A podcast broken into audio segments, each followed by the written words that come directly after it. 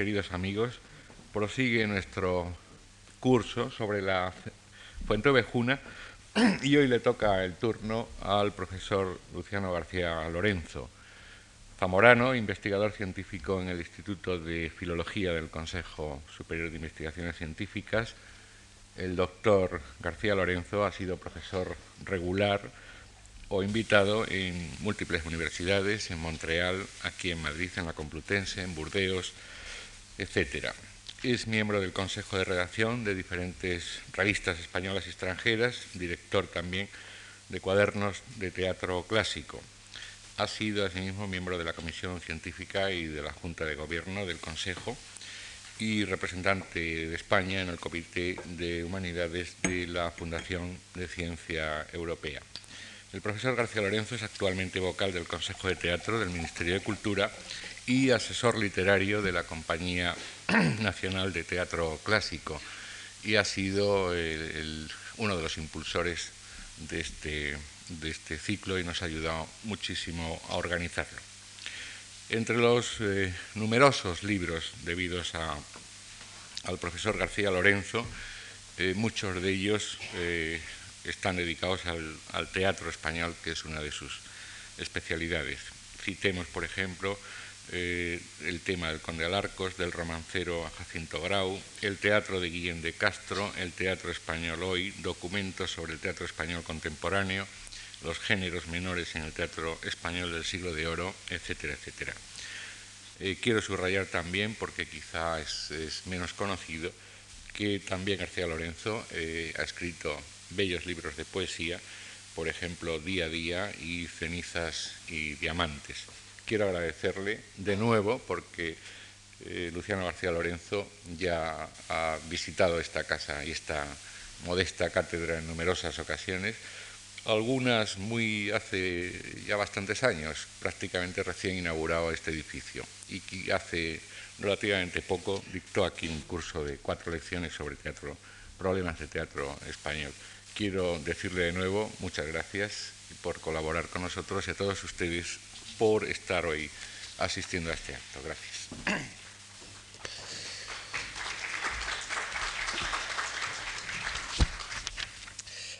Muchas gracias a Antonio por estas palabras eh, y aunque suene un poco a retórica, les puedo asegurar que en este caso eh, la amistad sí que cuenta y una amistad además muy profunda y muy íntima.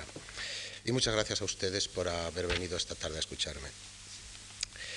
En las dos charlas anteriores eh, se han cumplido, creo, los objetivos que pretendíamos con este ciclo. En la primera, el profesor Pérez creo que dejó bien patente lo que eh, entendemos por el hecho histórico de Fuente Ovejuna, incluso tomando partido por uh, una de las posturas que en torno a las crónicas eh, han mm, puesto sobre la mesa los distintos investigadores. La profesora Profetti creo que también con creces, el día pasado, eh, insertó Fuentevejuna dentro de lo que podíamos llamar la historia del teatro a través de lo que nos interesaba, que eran los elementos de tipo paraverbal, es decir, los signos escénicos no estrictamente lingüísticos. Mi misión esta tarde mm, va a ser, o va a intentar ser, exponer eh, a través de la palabra de Lope lo que yo entiendo lo que ha entendido la crítica, que es el sentido de Fuenteovejuna o el sentido fundamental de Fuenteovejuna, aunque como creo que quedará demostrado al final, tampoco la crítica ha estado muy de acuerdo, no tanto como veremos en ese sentido último, como en intensificar algunos de los aspectos de distinto tipo eh, que se ha puesto sobre la mesa a la hora de intentar de alguna manera resolver ese conflicto planteado con Fuenteovejuna. Partiré de una afirmación en la que creo que todos los críticos están de acuerdo. Fuenteovejuna pone en escena un conflicto a través del cual un orden perdido se convierte en orden restaurado como consecuencia de la eliminación del elemento perturbador que ha llegado a ese lugar, como veremos, un tanto idílico, presentado por el dramaturgo. orden perdido, orden restaurado y elemento perturbador que nos está indicando, por otra parte, en ello nos podríamos detener y voy a intentar hacerlo poco a poco, a los personajes que conforman precisamente todo ese conflicto en torno al comendador. Porque no lo olvidemos, y yo sigo defendiendo que el protagonista fundamental de la pieza, en este caso, no es ni el galán ni la dama tradicional, y esta es una ya de las excepcionalidades de Fuentovejuna, sino precisamente el antagonista, es decir, en este caso, el comendador Fernán Gómez de Guzmán. Para intentar exponer ante ustedes este conflicto, este desarrollo escénico, voy en primer lugar, en la primera parte de mi charla, a mm, dividir en tres grandes apartados eh, este desarrollo. En primer lugar, el despotismo y la actitud represiva del comendador. En segundo lugar, la rebelión de Fuenteovejuna que, que confluye naturalmente en todo un concepto de la tiranía, que es lo que al final más me va a interesar. Y en tercer lugar, eh, dependiendo de esta tiranía, la justificación del tiranicidio como consecuencia del derecho de resistencia por parte de un pueblo.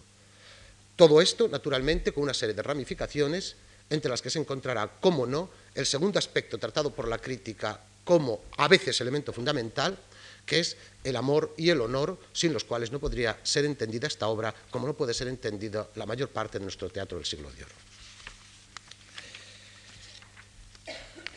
Esta, esta opresión del comendador, este, esta actitud despótica del comendador, se nos ofrece en la obra y voy a utilizar una serie de términos que en principio podrían parecer atribuidos al teatro español del siglo de oro eh, fuera de época, pero que sin embargo intentaré demostrar al final que tienen su sentido y sobre todo tienen su sentido después de la charla del primer día del profesor Pérez, digo que se presenta, a mi manera de ver, de tres maneras diferentes.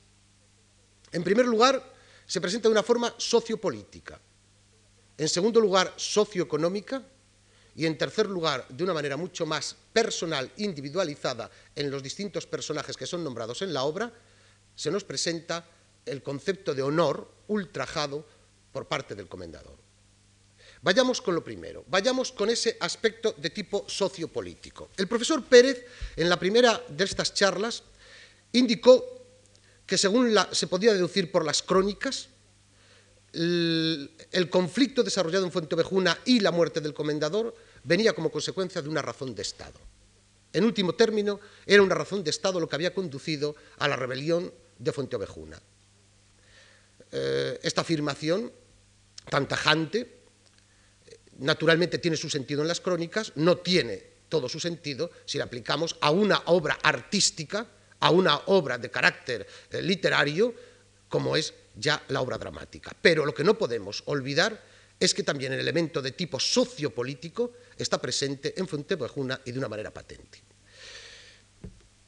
No por orden de presentación en la obra, pero sí por orden de importancia, yo creo que lo primero que se nos muestra desde el punto de vista sociopolítico como importante viene como consecuencia de la actitud tomada desde el primer momento por el comendador a la hora de tomar partido en la obra de Lope, que no en la crónica, de tomar partido por la Beltraneja en lugar de hacerlo por los reyes católicos.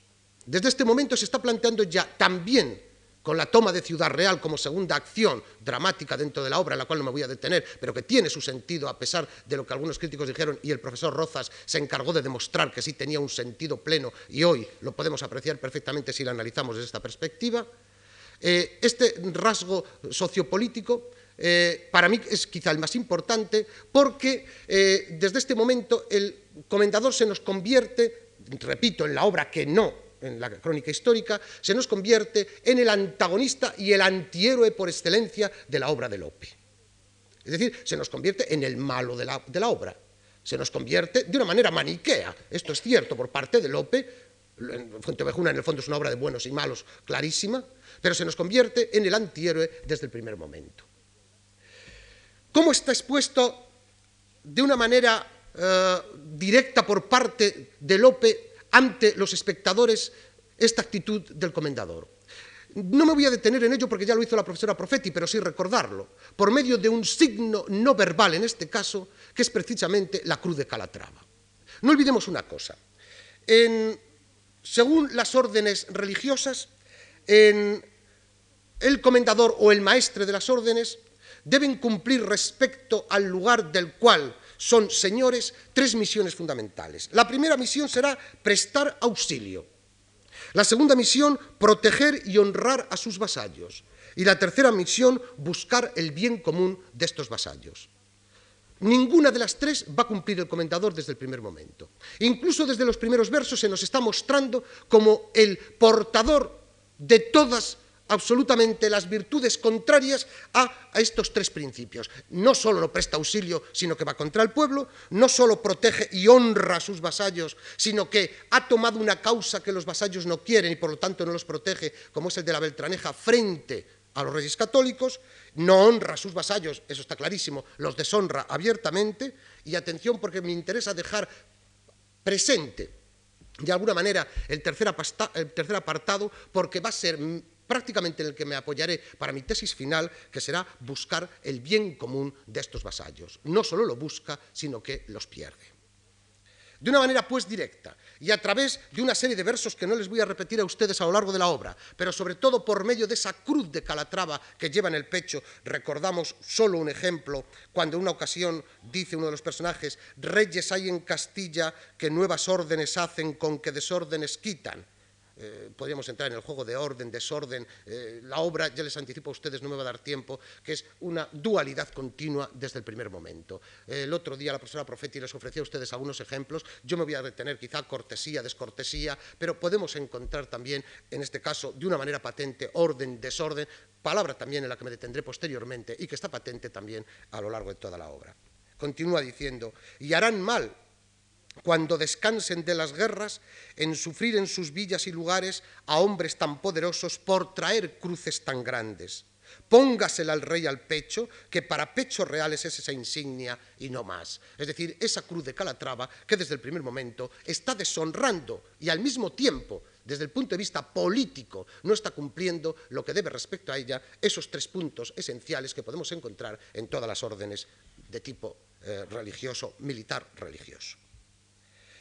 Y en segundo lugar, se nos muestra en la, obra, este aspecto de tipo sociopolítico a través también de un signo paraverbal, que el otro día mencionó la profesora Porofetti, pero que tiene desde el punto de vista también lingüístico, con unos versos hermosísimos y con una escena, la primera del tercer acto, eh, fundamental para entender la comedia, que es la vara del alcalde, la vara que significa la autoridad en el pueblo. No olvidemos que esa vara no solo no solo eh, es mm, tomada por el comendador, sino que azota con ella al alcalde, desde ese momento ya poniéndose absolutamente en contra de todo signo de autoridad que representa el alcalde en la villa. Yo pondría un tercer ejemplo, un tercer ejemplo que es un personaje que a través de las bromas en la obra está diciendo continuamente grandes verdades, siempre los cómicos, siempre los personajes cómicos así lo hacen en nuestro siglo de oro, que es Mengo. Y hay una palabra que en un momento determinado, cuando va a ser azotado, Mengo pronuncia. Y es una palabra también que si ustedes se fijan tanto en la representación de la obra que ahora tienen como en la lectura del texto, encontrarán que está continuamente también en la obra jugándose con ella, que es la palabra piedad. Mengo pide al comendador cuando le va a azotar, piedad, pues sois hombre noble, ¿eh? y desde el momento que esos azotes se llevan a la práctica, ese término piedad y esa palabra noble van a tener un significado a través de todo el texto, porque mm, si encontramos dentro incluso de la teología en la que nos vamos a apoyar al final y de la filosofía de la época en que nos vamos a apoyar al final, eh, con nombres fundamentales de nuestro siglo XVI eh, que mm, desarrollan de alguna manera el tema del, del tiranicidio, vamos a encontrar la palabra piedad precisamente aplicada como una de las virtudes fundamentales de todos aquellos que de alguna manera gobiernan prudentemente frente a la falta de piedad, que será uno de los motivos fundamentales en los que se apoyarán estos eh, pensadores y estos teólogos para de alguna manera, y algunos totalmente, justificar incluso el tiranicidio.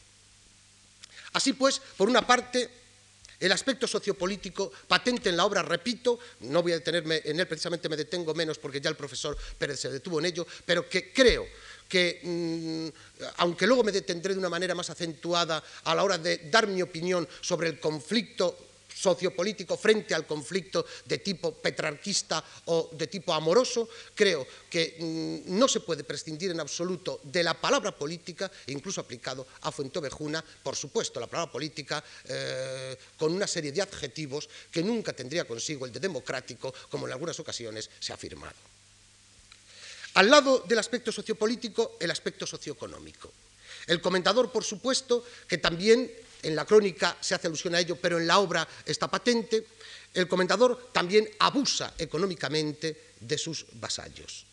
En una ocasión, dice Juan Rojo, las casas y las viñas nos abrasan.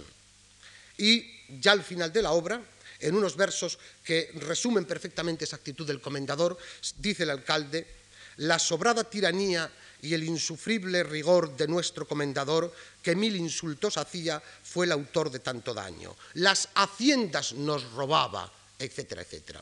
Es decir, que he preferido empezar por estos aspectos porque quizá lo que tradicionalmente se ha estado interpretando más en Fuentovejuna y en muchas ocasiones yo diría falseando por eh, desequilibrio el sentido de Fuentovejuna ha sido el aspecto de tipo más idílico el aspecto de tipo, yo diría, más rural, más campesino, quedándose un poco en la corteza de los personajes y, sin embargo, sin darnos cuenta que detrás de estos personajes hay toda una interpretación de toda una eh, época de la historia de España por parte de un dramaturgo en el siglo XVII que está, yo creo, intentaré demostrarlo al final, ofreciendo una lección explícita a través de unos personajes colectivos o no, personaje colectivo o no colectivo, no entro ahora en ello, pero sí unos personajes que acaban con la vida de, dentro de la pirámide de poder de uno de los personajes que se encuentran en lo alto de esa pirámide.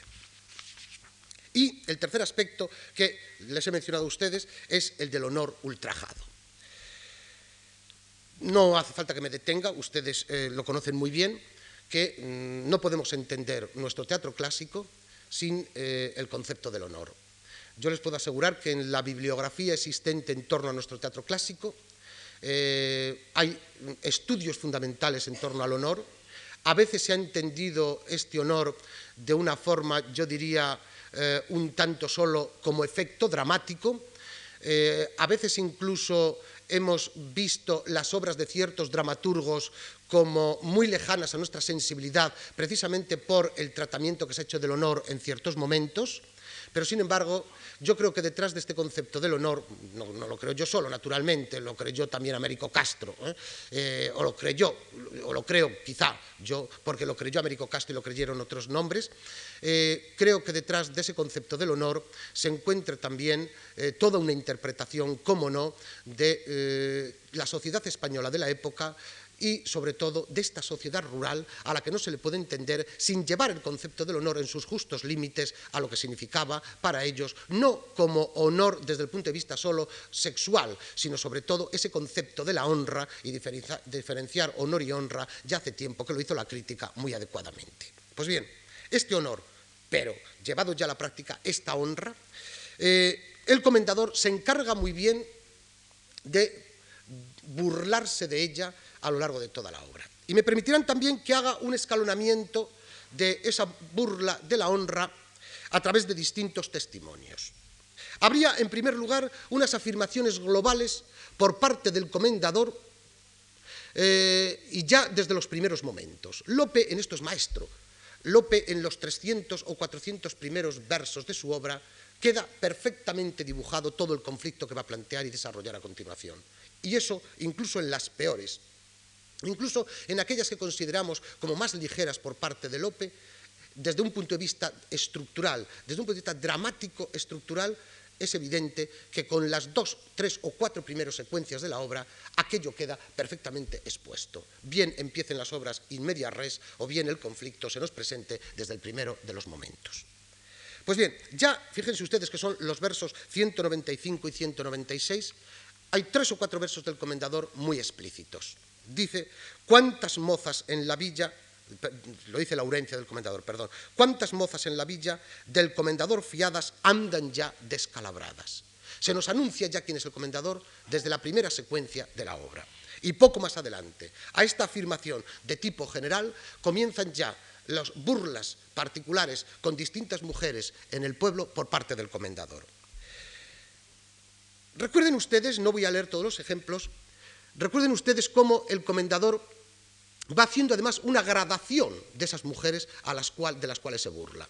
Y hay un aspecto que me, me gustaría tocar una vez lo hice al hablar del burlador de Sevilla, no todos están de acuerdo en mi interpretación, algunos críticos se acogieron a ella, pero sigo pensando que si en el burlador de Sevilla de Tirso las mujeres no solo son seducidas, sino que se dejan también seducir por todo lo que rodea a don Juan desde el punto de vista material incluso, es decir, por lo que significa, ¿eh? Eh, tanto desde el punto de vista de señor eh, socialmente como por lo que significa económicamente, es decir, salir alguno de esos personajes de la clase a la que pertenece inferior para intentar de alguna manera pertenecer a una clase superior, para convertirse al fin y al cabo en señora, y el, el, caso para mí de Tisbea es clarísimo, lo mismo me parece que ocurre en Fuentovejuna.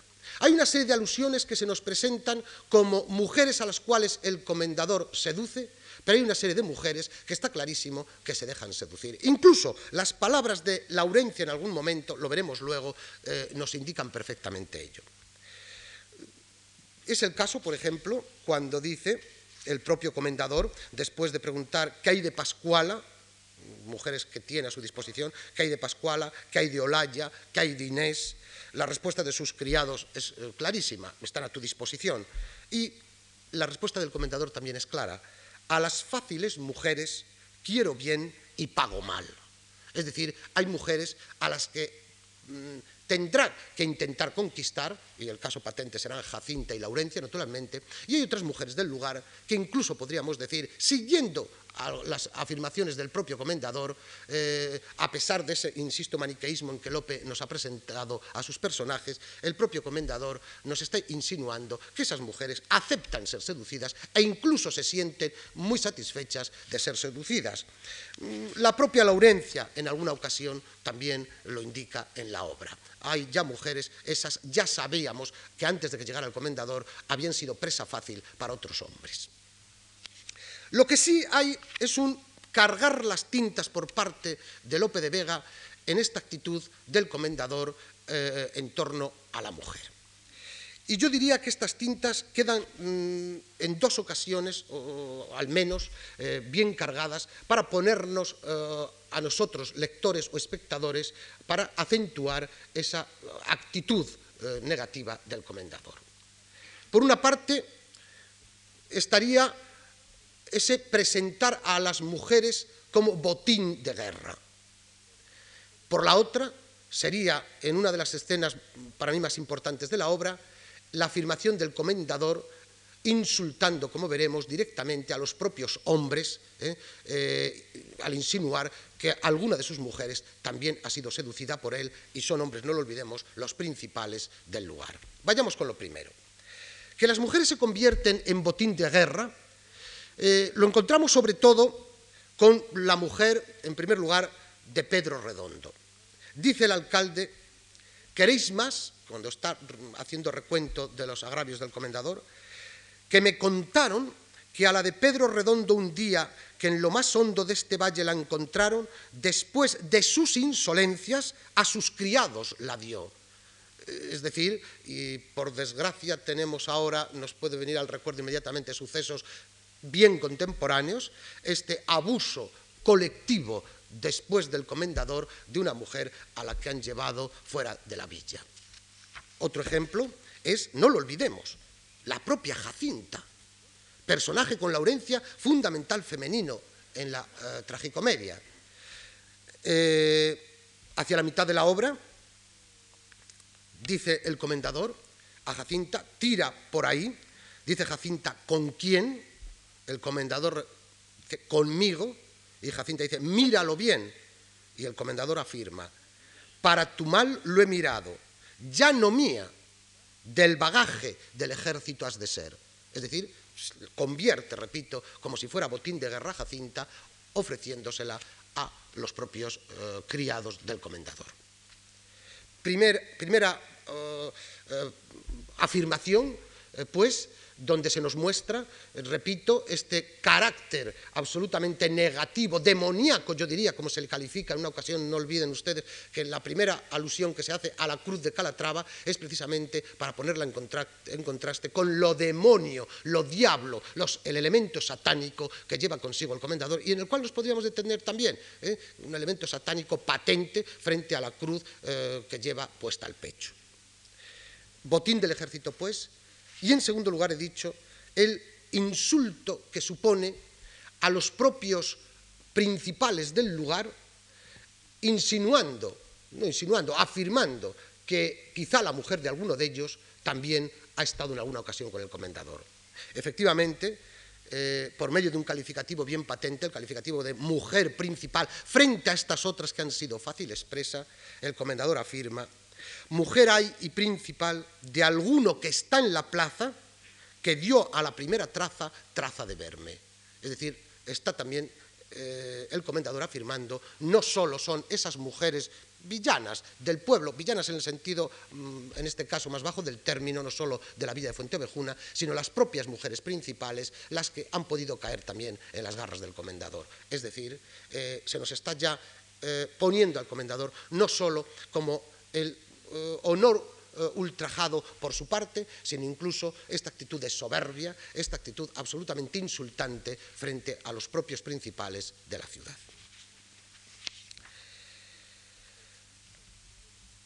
Este conflicto de honra que se nos presenta en la obra es necesario, sin embargo, mostrarlo tal como a lo largo de todas las comedias del siglo de oro nuestros dramaturgos quisieron dejar bien patente. Y quizá para ello lo mejor sea recordar lo que en un artículo ya publicado hace muchos años por el profesor Gustavo Correa, al hacer una diferenciación, nos apoyaremos en él haciendo una diferenciación de lo que él llamó, denominó el honor vertical y el honor horizontal. El honor vertical, que sería el honor por el linaje. El honor horizontal, que sería la honra, el honor adquirido por la propia virtud. Como consecuencia del primero, naturalmente, será un honor de caballeros, será un honor manifiestamente por la sangre, por la sangre noble en este caso. El honor horizontal será el honor fundamentalmente del pueblo que se adquiere Dejamos aparte ahora eh, también el, mundo rural como quizá el, mundo más puro, eh, representado sobre todo por los labradores, por no haber mezcla, como se decía, con sangre judía. dejémonos ahora, quedémonos ahora en el aspecto del honor adquirido por la virtud, por el buen hacer a lo largo de la vida. Esta idea de honor vertical y de honor horizontal esta idea de honor por el linaje y de honor por la virtud, honor por el hacer, está patente también en Fuenteovejuna. Y naturalmente, uno estará representado, aunque deshonrado, por supuesto, por el comendador, pero él presumiendo continuamente de ello, y otro será el honor horizontal representado por los propios villanos. A lo largo de la obra hay alusiones continuas a ello. Sin embargo, en una ocasión la afirmación es patente. Son el comendador y Jacinta los que dialogan. Y dice el comendador, tú, villana, ¿por qué huyes? ¿Es mejor un labrador que un hombre de mi valor? Jacinta le contesta, harto bien me restituyes el honor que me han quitado en llevarme para ti. ¿En quererte llevar? pregunta el comendador. Y dice Jacinta, sí, porque tengo un padre honrado que si en alto nacimiento no te iguala, en las costumbres te vence.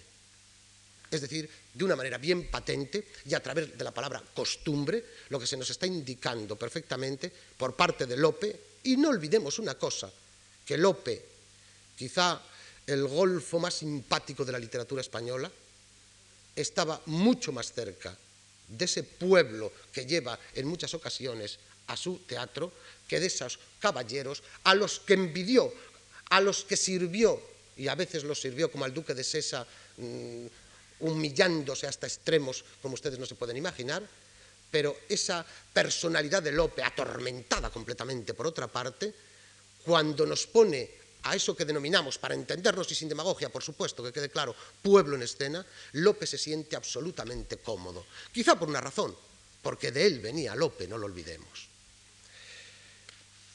Este conflicto del honor que estamos presentando, esta tercera eh, línea de conducta después de la sociopolítica de la socioeconómica eh, que transgrede el comendador, naturalmente que tiene, está en relación directa con un aspecto en el que es absolutamente eh, necesario que nos detengamos. Si algo también define a nuestro teatro del siglo de oro, es, y sobre todo por parte de Lope de una forma absolutamente maravillosa, es el amor con mayúscula. El amor en sus mil variantes. Pero ese amor está presente y patente en absolutamente todas sus obras. Amor humano o amor divino. Ahí están las rimas humanas y divinas también para testificarlo en su lírica. Amor incluso desde el punto de vista de la amistad, desde el punto de vista social, y en el Fuenteovejuna ustedes tienen un claro ejemplo de ello, como luego nos detendremos en esa cuestión de amor en la que se detienen los personajes.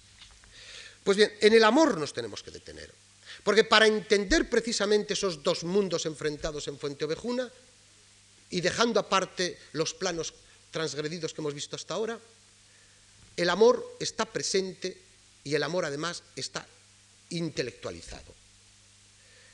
Hay incluso toda una metafísica en torno al amor en esta obra.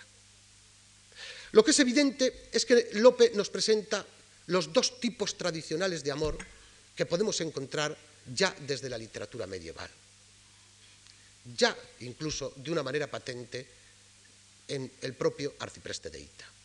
Por una parte, naturalmente, el amor bueno, el buen amor, por una parte, eso que se denominó el amor purus, el fin amors de la literatura provenzal, el amor petrarquista, y ahora aquí están versos de Lope para definir ese verdadero amor, que amor que pierde al honor el respeto es vil deseo, y siendo apetito feo, no puede llamarse amor. Amor puro, amor bueno, buen amor, frente, naturalmente, a amor lascivo, amor loco y repito también versos de Lope. Un hombre de amor es loco, dice el comendador de sí mismo, huélgase que a su accidente se le rindan fácilmente. Loco amor, amor lascivo, en una palabra, la palabra también, el término que ha empleado Lope en esos versos que les he citado del mejor alcalde del rey inmediatamente antes, apetito feo, es decir, apetito sexual. Porque, no lo olvidemos, en la obra de una manera muy patente, sino lo que se nos está indicando es que el comendador carece de capacidad para amar desde el punto de vista petrarquista, carece de capacidad para amar desde el punto de vista del amor puro, del buen amor, porque el comendador eh, está subordinado completamente a esas palabras que Laurencia dice también al propio, eh, eh, en la propia obra en un momento determinado dice, recuerden ustedes, y si la han visto recientemente, al comentador se le recibe en la villa al principio, se le regala, eh, eh, se le hace una serie de presentes, y entre esos presentes, gansos, cebones, etc. Dice Laurencia, no vuestra no basta a vuestro señor, le dice a uno de sus criados, tanta carne presentada, y Ortuño le dice, la vuestra es la que le agrada. Es decir, que lo que se nos presenta en la obra es frente al fino amor petrarquista, perdón, provenzal, frente al amor petrarquista, en una palabra, frente a eso que hemos denominado tradicionalmente el amor platónico y en el que lo que luego me detendré, lo que se nos presenta es un amor dominado por la lujuria, dominado por la lascivia y que con la soberbia, yo diría que son los dos elementos fundamentales que caracterizan al comendador. Pero atención, todo esto además está relacionado con algo más. Todo esto está relacionado con los dos mundos incluso desde el punto de vista social que se nos ha presentado en la obra. Y sobre todo está presentado, y de ahí que yo intente insertar esta obra dentro de los distintos temas que desarrolla la literatura de su tiempo, lo que se nos está presentando es dos maneras de vivir geográficamente, espacialmente muy diferentes, por medio del tópico de la alabanza de aldea y menosprecio de corte. A través del amor lo que se nos está mostrando de una manera directa por Lope, yo diría que incluso en ocasiones demasiado directa, es, y por medio de una oposición de términos clarísima, sobre todo a través, no voy a detenerme en ello, la profesora Profeti hizo alusión a ello el otro día, del término cortesía, descortesía, e invirtiendo eh, los términos para cada uno de esos mundos, el mundo cortés cortesano, el de la ciudad, se convierte aquí en el mundo de la descortesía para el propio comendador, mientras que el mundo teóricamente cortesano se convierte en el mundo de la villa de Fuentevejuna. Lope lo hace y Lope lo hace maravillosamente. No olvidemos también otra cosa, que esta inversión está clarísima en la obra a través incluso de la discusión de amor. El comendador jamás hablará de amor ni discutirá de amor, sino solo para engañar a la mujer. ¿Quiénes disputan sobre el amor? ¿Quiénes elaboran la no olvidemos la cuestión de amor, como en términos petrarquistas y en la literatura provenzal ya se empleaban esos términos. ¿eh? La cuestión de amor es algo que hereda Lope, lo toma como tomó tantas cosas y supo aplicarlo perfectamente en su obra. Pues bien, ¿quiénes son los que utilizan el término amor y dialogan para hablar de amor humano, amor social, amor divino, etcétera? Lo que el profesor López Estrada llamó los filósofos villanos, los villanos filósofos, son los propios villanos del lugar los que quizá, quizá, de una manera un tanto ilógica dentro del proceso dramático, pero Lope haciendo un esfuerzo para adaptar dramáticamente esta escena a la estructura general de la pieza, nos muestra a estos villanos disputando sobre el amor. Pero es que esto está clarísimo que es una herencia literaria. Y es una herencia literaria, vuelvo a citar de nuevo al profesor López Estrada, porque en esto es el que ha escrito las mejores páginas, porque se trata de todo el elemento pastoril, tradicional, de toda la literatura arcádica que nos está presentando Lope. Porque eso es Fuentevejuna, en el fondo, una Arcadia. Es un lugar apacible hasta que llega ese comendador, hasta que llega ese elemento perturbador como lo hará posteriormente de una manera, eh, o lo harán posteriormente numerosos autores, y les voy a recordar simplemente, quizá porque lo tenemos más cercano, aunque para mí, de una manera naturalmente que no tiene, como se dice, perdón en los términos, ni color, como lo hace Lope, es ese elemento perturbador que nos presenta José María de Pereda siempre en sus novelas, esa Cantabria maravillosa, idílica, y de repente un elemento que llega para romper ese idilio, eh, hasta que ese o se integra positivamente o se le castiga expulsándolo fuera o incluso a veces con un castigo mucho más acentuado. Lo que Pereda hace, yo diría de una forma en ocasiones demasiado eh, placentera, incluso demasiado blanda, ¿eh? Eh, Lope sabe hacerlo perfectamente y sobre todo en algunas de sus obras y sobre todo en una de ellas que es Fuente Ovejuna. Pues bien, ese elemento pastoril, arcádico, que está presente en la obra, que es una tradición que Lope ha heredado y Lope la pone en escena de una forma extraordinaria, ese elemento de la alabanza de aldea frente a la corte en la obra está patente y repito, por medio de la inversión de una serie de valores y la inversión con ella de una serie de términos con el que juegan los personajes. Esta, esta alabanza eh, la encontramos no solo naturalmente en boca de mm, Laurencio y Frondoso, sino que yo diría está perfectamente elaborada por Lope en algunas frases para puentear, y perdonen el término también, a una clase determinada que es a la que pertenece el comendador y para unir dos mundos, el mundo de los villanos y el mundo de los reyes. Recuerden ustedes, si tienen presente la obra o si la han visto recientemente, que lo que conduce como meta final de ese amor puro, fin amor, lo que conduce y lo que debe ser ortodoxamente válido lo que va a ser la culminación, sublimar ese amor, será precisamente la unión de las dos personas. Llamémoslo matrimonio, porque no nos queda más remedio en esta ocasión al tratarse naturalmente de una literatura en la que nos estamos deteniendo, que es la del siglo XVII. Por supuesto que desde el punto de vista filosófico, metafísico, hablaríamos exclusivamente de la unión de dos individuos ¿eh? para conseguir la sublimación de ese amor. Estamos hablando de una palabra del matrimonio o repito, de la unión física eh, eh, y, de la sublimación anímica de esos personajes. Pues bien, ¿cómo se expresa en la obra esa unión de los dos personajes de Frondoso y de Laurencia? Con, una, con un verso que se repite en una escena, que ya para en uno somos. Y permítanme ustedes que les recuerde que cuando se hace alusión a los reyes católicos, teniendo muy presente naturalmente lo que significó la unión ¿eh? el matrimonio de los dos reyes, no solo desde el punto de vista político, sino desde el punto de vista personal, se dice en la obra de los reyes católicos, pues que para en uno son él con ella, ella con él. Es decir, hay naturalmente un elemento claramente negativo como es el comendador, hay unos elementos positivos, arcádicamente incluso presentados, ¿eh? convirtiendo el ordeñar una vaca y la leche que de ella sale, nada menos que eh, con unos versos maravillosos, eh, caracolas, unas metáforas preciosas, es decir, hay una, una, una, conversión idílica de ese mundo, eso por supuesto, pero recuerden ustedes que ese verso, que ya para en uno somos, que define a los villanos, será para los reyes católicos, pues que para en uno son, saltándose naturalmente ese elemento que es el comendador, que precisamente lo que jamás se plantea es lo que continuamente se están planteando Frondoso y Laurencia y a través de ello el resto de los personajes, incluso disputando, filosofando sobre las distintas clases de amor. Es además, esta alabanza de Aldea es positiva hasta desde el punto de vista económico. Y perdonen que vuelva un poco a estos términos saliéndome de lo que podía ser también una presentación de tipo excesivamente literario y lírico. Porque cuando están hablando en un momento determinado los principales del lugar del matrimonio de Frondoso y Laurencia, el padre le dice que tendrá una dote de mil maravedíes. Y ante las palabras de Frondoso que dice algo así como, eh, como, como, dice cualquiera en esos momentos, claro que lo del dinero no le importa, él le dice, espera un poco y verás.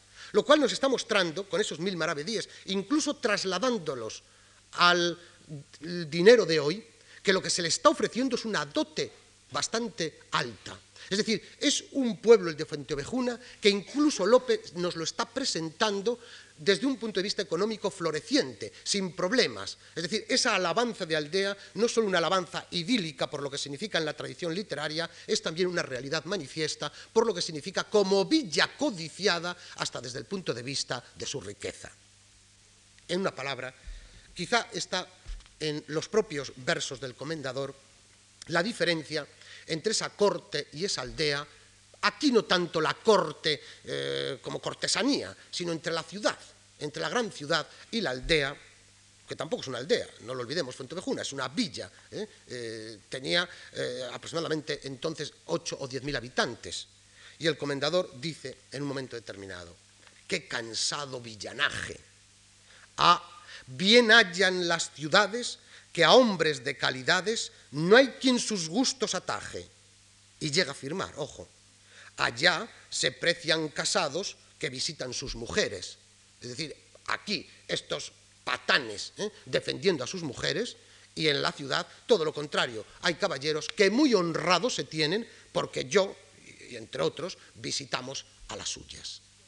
El, retrato que se nos presenta con estos versos es patente y creo que no hacen falta más ejemplos. De todas maneras, eh, yo iría a esa escena final de la segunda jornada, eh, donde tienen ustedes un recuento de todo lo que he venido haciendo, diciendo hasta el momento. En esa escena final, no lo olviden ustedes, detiene a Frondoso, pega al alcalde, se lleva a Laurencia, y no olvidemos, está presente un comendador que ha llegado enfrentado a los propios reyes. ¿Por qué quiero citar la palabra o el término de los reyes como final de lo que podríamos denominar toda esta primera parte? Porque desde el momento que el comendador se ha opuesto a ellos, el comendador Lope, digámoslo así, ha cerrado cualquier puerta. Desde el momento que la tradición dice que el comendador debe morir a manos del pueblo, Lope también ha tenido que forzar la historia para, en lugar de presentarnos a un comendador a favor de los reyes católicos, presentarlo en contra de los reyes católicos. Y también por otra razón, que digo entre paréntesis. Fuentovejuna el otro día, mm, hablando con, disculpen el paréntesis, eh, que a lo mejor es un poquito largo, pero creo que es interesante. El otro día, hablando con María Gracia Profetti y hablando con algunas de las personas que están aquí, entre otras el director que ha montado ahora Fuente Ovejuna, eh, estábamos de acuerdo en que a veces son causas eh, que el público mm, tiene lejos las que explican razones fundamentales para el montaje de una pieza. Y la profesora Profetti dijo el otro día algo, yo creo que demasiado de pasada, que puede explicar, fíjense ustedes, no digo que lo explique, digo que puede explicar la génesis de Fuenteovejuna. Ella dijo que por los años en que Lope escribe Fuenteovejuna, quien representa sus obras es la compañía de Alonso Riquelme. Y que la compañía de Alonso Riquelme se componía de 16 personas, entre las cuales había X mujeres y había un niño.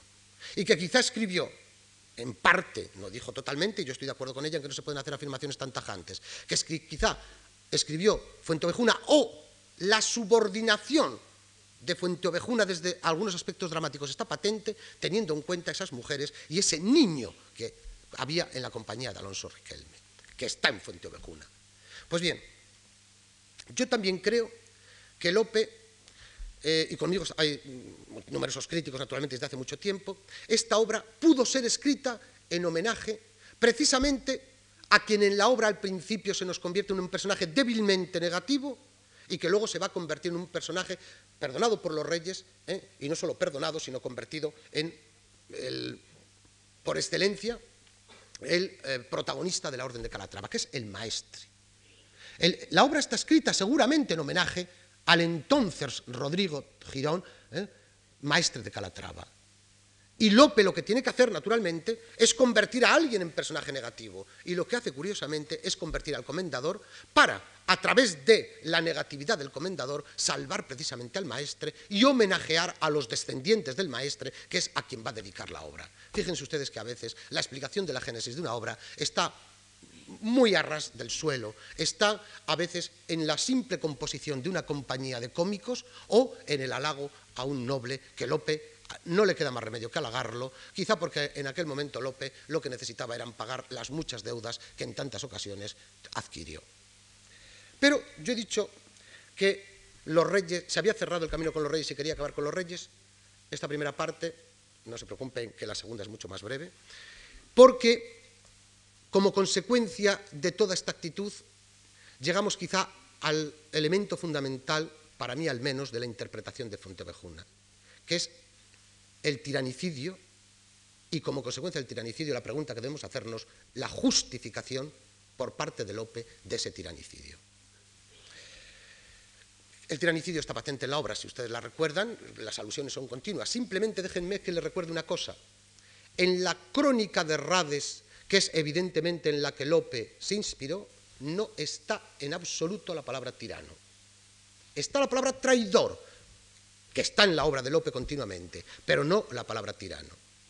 Y Lope en la obra acusa fundamentalmente al comendador no de traidor, que lo es desde el momento, naturalmente, no lo olvidemos, que está en contra de los reyes católicos, sino fundamentalmente lo tacha de tirano. Los ejemplos son muchísimos, los gritos de mueran, eh, los traidores, mueran tiranos traidores, muera eh, el tirano.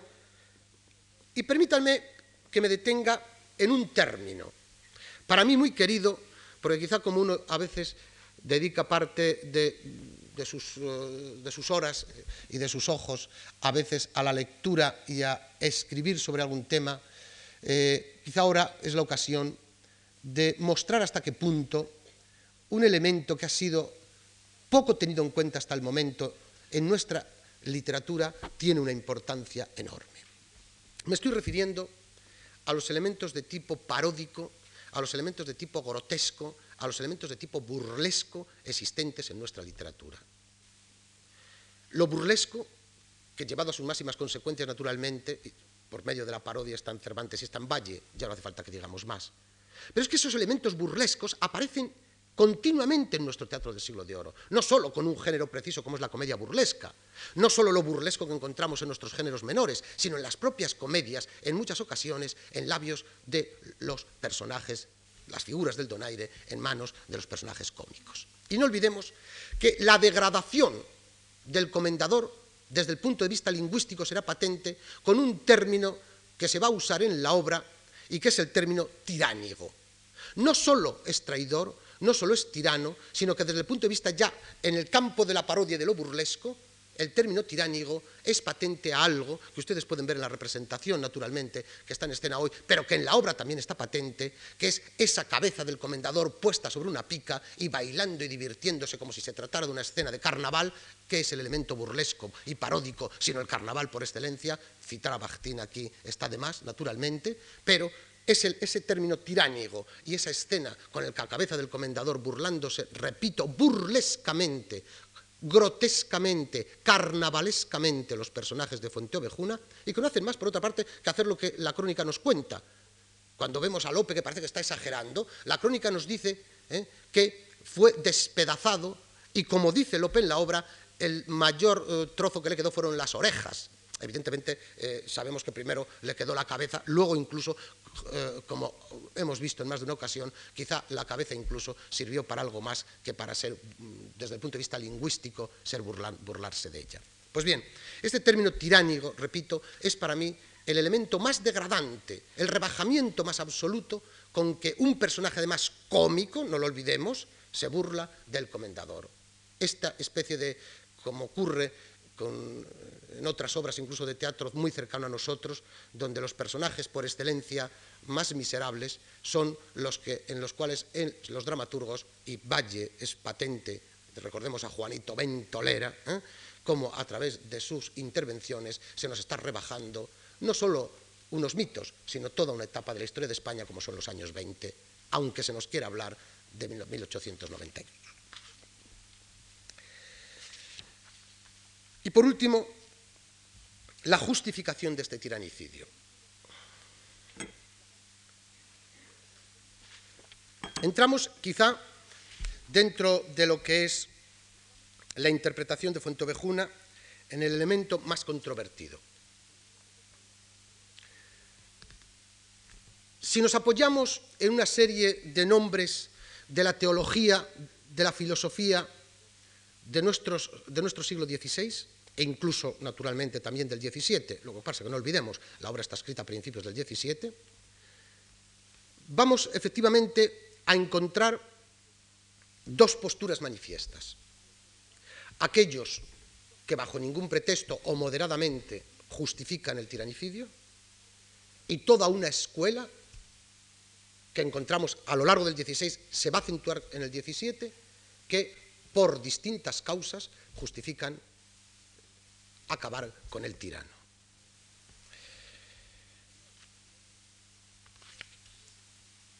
Hay un artículo que resumiéndolo sería suficiente, aunque voy quizá a aportar alguna idea más. Hay un artículo de un profesor puertorriqueño, publicado hace algunos años, profesor Forastiere, que haciendo un alarde de erudición intenta demostrar cómo este tiranicidio está plenamente justificado, y no solo el de Fuenteovejuna, sino otros tiranicidios, tiranicidios que aparecen en nuestro teatro. Yo modestamente les diré a ustedes que hace ya 20 años ¿eh?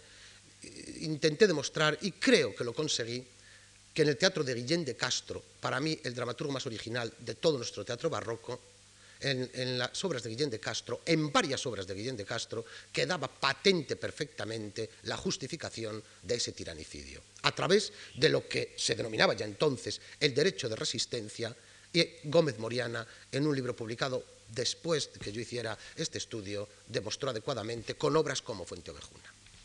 Pues bien, desde Santo Tomás, que utiliza ya el bien común como causa para justificar con reservas naturalmente siempre el tiranicidio. Que quede claro una cosa, cuando estoy citando a teólogos, por supuesto que estos personajes eh, eh, están diciendo nunca desde el punto de vista cristiano se justifica la muerte, el homicidio, pero hay ocasiones en que se puede justificar por razones excepcionales. Y esa razón excepcional para, ya para Santo Tomás es el bien común.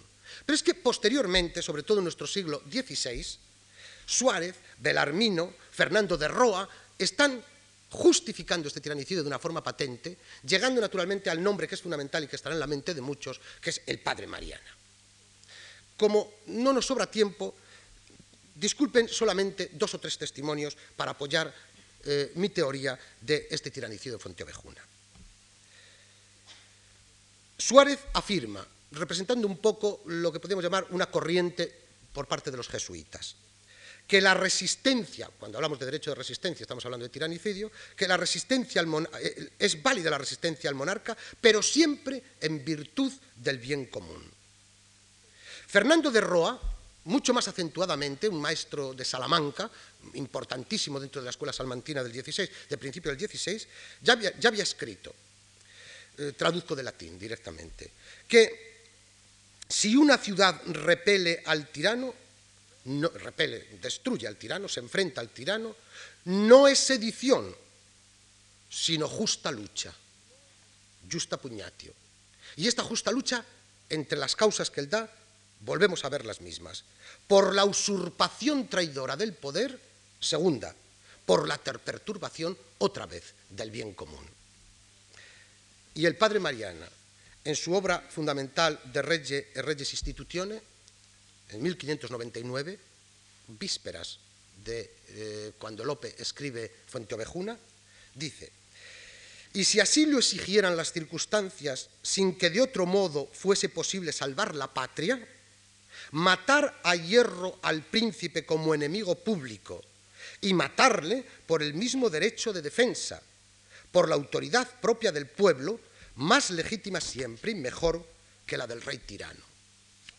Toda pues una corriente, repito, muchos más nombres se podrían citar, que justifica el tiranicidio del propio comendador a través, naturalmente, de un elemento fundamental que es el bien de la comunidad. Y con esto enlazamos con lo que vimos el otro día en la primera conferencia. ¿Cuál era la causa de la muerte del comendador? La, una razón de Estado, que la ciudad de Fuenteovejuna volviera a Córdoba. Esa era la razón. Así resumía el profesor Pérez su intervención, y así, evidentemente, podemos observarlo a través de las crónicas. ¿Cuál es la razón de la muerte del comendador? Naturalmente, ha ultrajado el honor de las mujeres del lugar, naturalmente se ha abusado eh, de las haciendas de los habitantes de Fuenteovejuna, pero en último término la razón fundamental es la del bien común, es que es un personaje perturbador desde el punto de vista político, desde el punto de vista económico, desde el punto de vista de la relación personal, no cumple ninguna de las misiones que llevaba consigo, como he dicho, esa cruz que lleva al pecho. Esta es mi opinión, pero sin embargo, si ustedes repasan los cientos y cientos de páginas que se han escrito sobre Fuenteovejuna, no todos están tan de acuerdo. Y permítanme que para acabar me parece que le van a servir de poco estas fotocopias que les he hecho, pues no tenemos prácticamente tiempo. Pero para acabar, permítanme que les resuma las dos corrientes fundamentales que en la interpretación de Fuenteovejuna yo he intentado sintetizar, aun tomando partido, quizá de una manera más acentuada por una de ellas. Eh, estas dos posturas nacería, la primera, la citó el otro día, me parece, la profesora Profetti, con Menéndez Pelayo. Menéndez Pelayo que afirma en una ocasión el carácter revolucionario de la obra de eh, Lope de Vega. Qué curioso, además, que lo que vamos a denominar corriente revolucionaria la inicie Méndez Pelayo. Pero es que yo creo que si al hablar de literatura y sobre todo de teatro del siglo de no acudimos a Menéndez Pelayo, la mayoría de las veces a lo mejor estamos repitiendo lo que él escribió hace ya 100 años. Esta corriente de interpretar la obra desde un punto de vista revolucionario, ojo, cuando empleo el término revolucionario, no estoy empleando y no he empleado hasta ahora para nada la palabra democrático. No creo que se pueda emplear el término democrático en su sentido actual a nuestro siglo XVII, donde las relaciones de poder eran absolutamente diferentes. No estoy de acuerdo, naturalmente, con que el teatro español del siglo de oro sea un teatro conservador, tal como, por otra parte, mi maestro Maraval quiso defenderlo, pero evidentemente, y, creo que Fontevejuna está demostrándolo, pero lo que no se puede es, para intentar ir en contra de la opinión del profesor Maraval, y no solo del profesor Maraval, hablar de un teatro democrático o de un teatro en general ¿eh? Eh, eh, salido de la norma de la convivencia política que, no lo olvidamos, era piramidal, reyes arriba, pueblo abajo.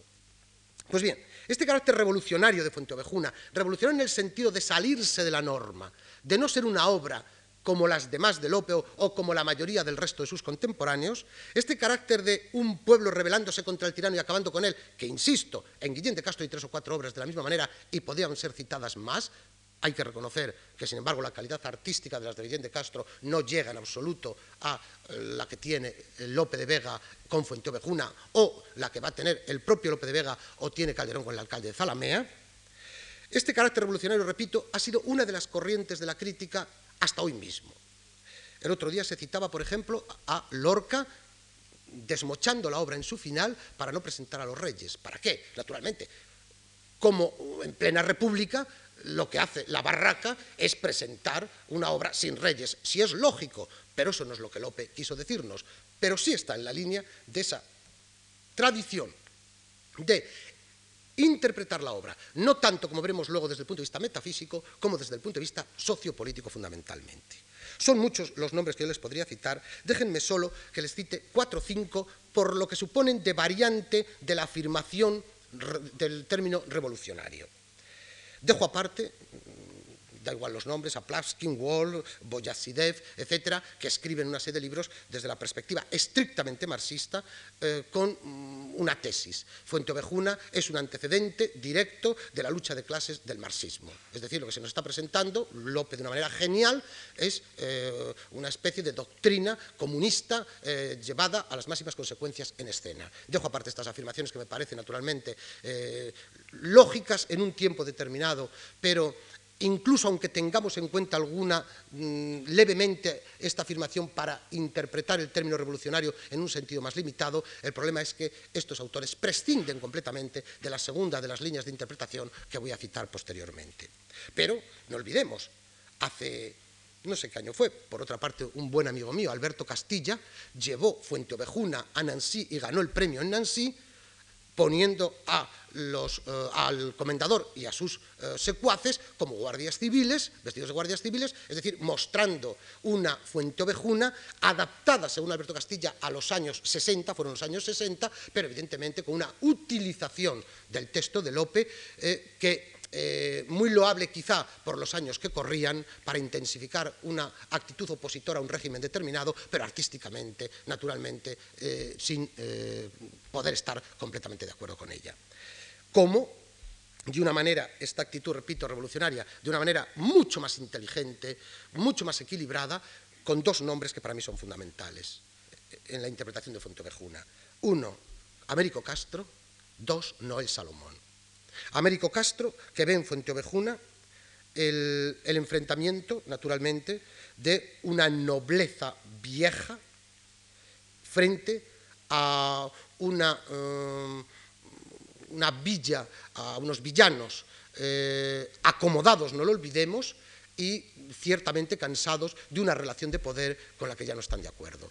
Es decir, es en el fondo un mundo medieval que se ha venido abajo y de una manera mucho más patente, pero en la misma idea, con matices naturalmente, eh, cómo no, todo un volumen para demostrarlo, la tesis de Noel Salomón, para el cual eh, se trata, sintetizando al máximo, de unas relaciones feudales que han acabado, de un sentido feudal por parte del comendador. No olvidemos que en la obra, en cuanto al honor extrajado, está patente. El comendador utiliza el derecho de pernada en la obra es uno de los derechos de pernada más escandalosos que podemos encontrar en nuestra literatura.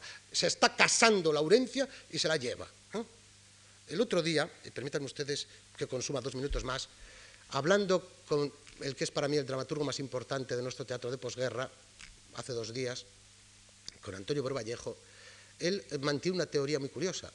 Él dice que Lope, gran cínico él, ¿eh?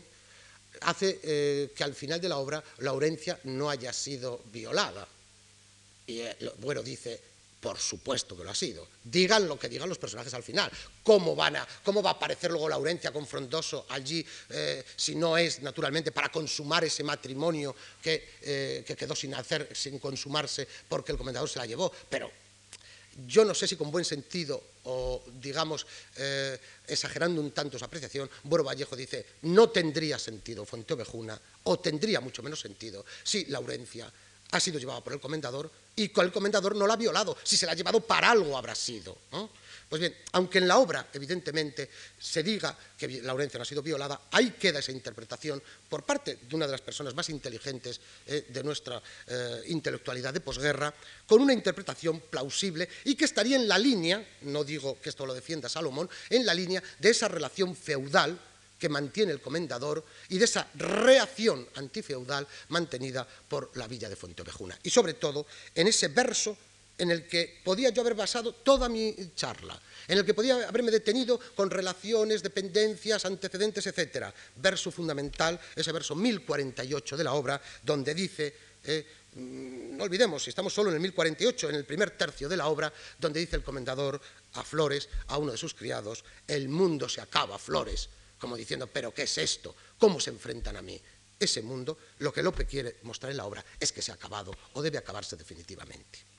Frente a esta interpretación, la interpretación que podríamos llamar metafísico-poética, es decir, algo a lo que yo me he referido, a todo ese concepto del amor, ese orden perdido, pero ya no un orden perdido políticamente, socioeconómicamente, sino un orden, llamémoslo, cósmico, un orden natural, un orden metafísico, un orden que se recupera a través fundamentalmente del amor. Ese amor que está continuamente latiendo en la obra ese amor que, en el que se ha basado Joaquín Casalduero, en el que se basó Spitzer, en el que se detuvo Wardroper, en el que se han detenido Alan Sons, Fiore, Hesse y tantos y tantos estudiosos de la obra. Hasta aquí estas dos corrientes. En estos dos folios que yo les he dado a ustedes y que habría que analizar, hay en primer lugar un soneto. Yo, como han podido ustedes hablar, he venido hablando de cara y cruz cortesía, descortesía, piedad, no piedad, etcétera, etcétera. No da tiempo a leer este soneto, a analizar este soneto, donde uno de los motivos fundamentales de la obra, uno de los momentos, como decía Lope en el arte nuevo, el momento de espera por parte de Laurencia, eh, ese momento de espera ya definitivo de todo el problema planteado, de todo el conflicto planteado en Fuenteovejuna, y donde incluso si ustedes lo leen con calma podrán encontrar todavía esa dualidad, ese temor, amando recelar daño en la amado, es decir, donde ese amor puro que hemos venido hablando, ese amor sin tacha, sin recelo, ese amor no atormentado, ese amor sin fantasmas, sin enanos, ese amor, sin embargo, todavía en este soneto Laurencia no lo tiene completamente resuelto. Pero es que atención, es que Laurencia y los suyos ni siquiera lo tenían resuelto en una canción que debería ser festiva y que se convierte en una terrible canción de desposorio.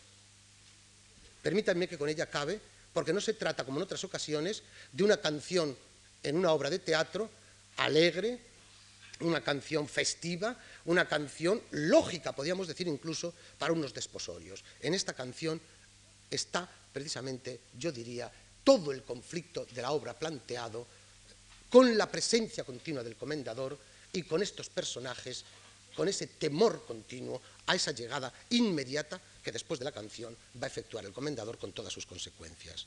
Dice la canción, al val de Fuenteovejuna la niña en cabello baja, el caballero la sigue de la cruz de Calatrava, entre las ramas se esconde de vergonzosa y turbada, fingiendo que no le ha visto, pone delante las ramas. ¿Para qué te escondes, niña gallarda?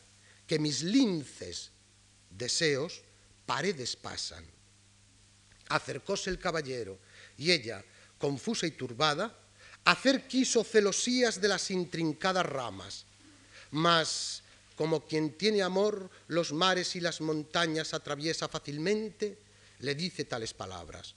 ¿Para qué te escondes, niña gallarda? Que mis linces deseos paredes pasan. Vean ustedes que aquí no está frondoso, aquí está Laurencia, y está el comendador, es decir, está ese elemento satánico, naturalmente, y no ese protagonista de la cuestión de amor, herencia, repito, de toda una literatura en la cual se inserta también Fuentovejuna. Nada más y muchas gracias.